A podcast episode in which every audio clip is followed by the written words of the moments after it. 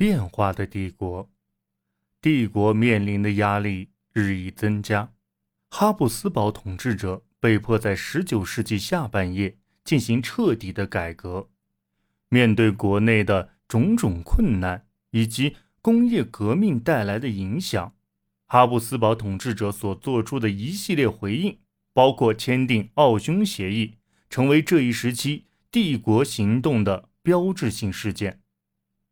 1859年，奥地利在意大利战败，引发了一次宪政危机。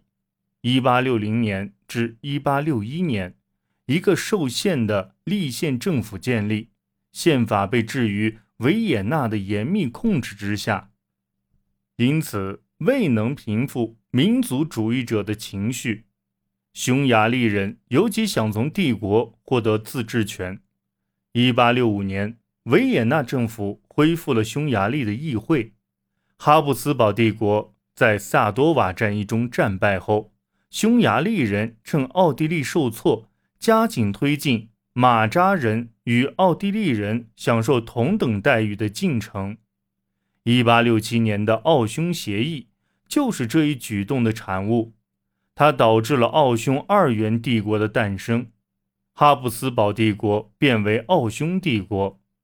奥地利包括波西米亚、摩拉维亚和加利西亚，匈牙利则包括克罗地亚、特兰西瓦尼亚和斯洛文尼亚。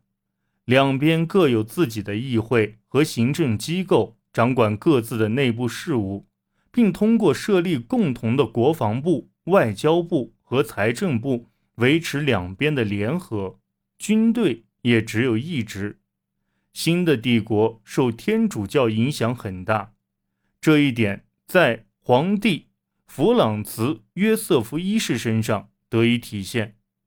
帝国的这两半逐渐分离，奥地利被德意志人控制，尤其是因为选举权只局限于最富有阶层，而这些人中绝大部分都是德意志人，但这并不能阻止。各民族之间的冲突和矛盾，即使是最有权力的德意志人，也未能被彻底安抚。而在匈牙利，马扎人不断巩固自己的统治，地主们掌握着这个民族主义情绪愈发高涨的国家。无论在哪一边，少数民族都被忽视了。奥匈协议实际上是奥地利人。和匈牙利人联合起来对抗斯拉夫人的联盟，奥地利人视之为必要的妥协，而马扎人则将其看作走向独立的第一步。各民族不同的行动纲领引发了帝国内部的紧张局势。德意志人拥有一千万代表名额及绝大多数的投票权，无论在文化上亦或政治上。他们都占据了主导地位，但就帝国的奥地利这一半人来说，德意志人并不占多数。捷克人的人数有六百多万，他们越来越眼红邻近的马扎尔人所享受的权利。捷克人的民族主义情绪逐渐增强，他们建立起民族协会及捷克银行，并且开始要求自治。尽管波兰人的人数也达五百万之多，但由于波兰要面临奥地利、德国和俄国的反对，因此要建立一个波兰国家几乎没有什么希望。故此，波兰人关注的重点是限制德意志人和捷克人的权利。鲁塞尼亚农民则开始向乌克兰寻求民族援助。此外，一九零零年后。南蒂罗尔的七十五万意大利人要求并入意大利的呼声也越来越高。随着民族主义浪潮不断高涨，奥地利各派互不相让，导致政治瘫痪，并且在如何重建奥地利的问题上也无法达成任何共识。一九零七年，男性普选权开始施行，政府试图以此安抚民众。结果却导致了国家的分裂，因为第一届议会上竟出现了十七个旗鼓相当的民族政党。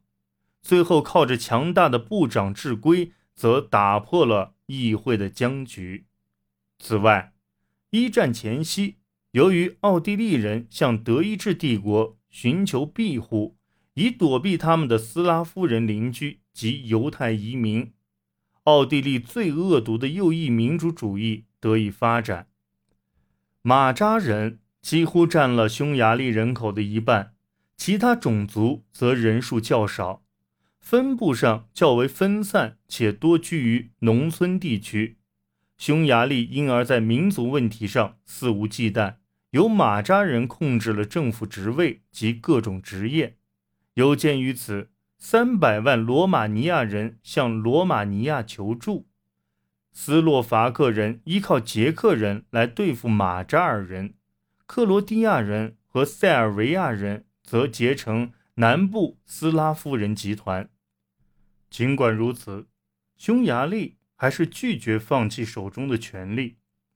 一八六八年的民族法规定，在所有重要场合都要使用马扎尔语，并将非马扎尔人排出政府高层。十九世纪七十年代，匈牙利人试图镇压斯拉夫人民族主义，并抵制男性普选权。一九一八年。前匈牙利举行最后一次选举时，马扎尔人有四百五十个席位，而非马扎尔人只有八个。一八六七年后，经济得到了实质性的发展，但其在匈牙利帝国各地的发展态势并不均衡。工业发展使工业产值在一八七三年至一九一三年间取得了。百分之五的年增长率，但人均增长却很少，反映出日益严重的城乡分化状况。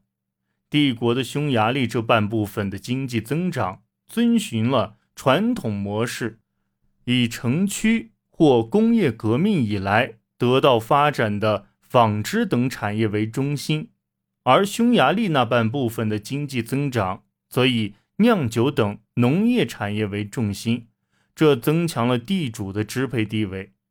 布达佩斯和维也纳迎来了人数最多的移民，他们或是来找工作，或是逃难至此。但整个社会仍然由贵族和地主掌控，从而导致社会矛盾激化。在落后地区，许多人迁出当地。一八七六年。至一九一四年间，有五百万人离开，留下一个错位、压抑的社会。一九一四年前，哈布斯帝国承受着巨大压力。作为一个名副其实的多民族国家，随着境内各民族的民族主义运动高涨，帝国的统一受到威胁。其中最大的威胁就是塞尔维亚和保加利亚民族主义者。在十九世纪七十年代成功建立民族国家，这可能成为其他民族争相效仿的对象。此外，斯拉夫民族主义者已经得到俄国的支持，俄国企图将自己标榜为巴尔干半岛地区各斯拉夫小国的庇护者，进而控制这一地区。这些可能鼓舞了奥匈帝国境内的所有斯拉夫人。特别是那些仍然生活在其境内的克罗地亚人、斯洛文尼亚人和塞尔维亚人，他们中许多人在塞尔维亚团体的鼓励下建立了革命社团，在一九一四年掀起了刺杀奥匈帝国官员的浪潮。为了进一步加强对日益高涨的民主主义浪潮的控制，奥匈帝国于一九零八年。兼并了波斯尼亚和黑塞哥维那，试图先发制人，通过将这一争议地区纳入帝国版图来打压南部斯拉民族主义者。事实证明，这一希望落空了，因为革命社团仍在继续活动。不过，虽然有诸多问题，奥匈帝国仍然是一个重要的、有活力的国家。由于国家独特的多样性，奥匈帝国在一九一四年前的文艺和知识领域都取得了辉煌的成就。在音乐、绘画及建筑方面，维也纳是先锋派的前沿阵地。但是，试图用战争来解决政治问题的这一致命行动，最终将帝国瓦解。而这是奥匈帝国长久以来一直竭力避免的。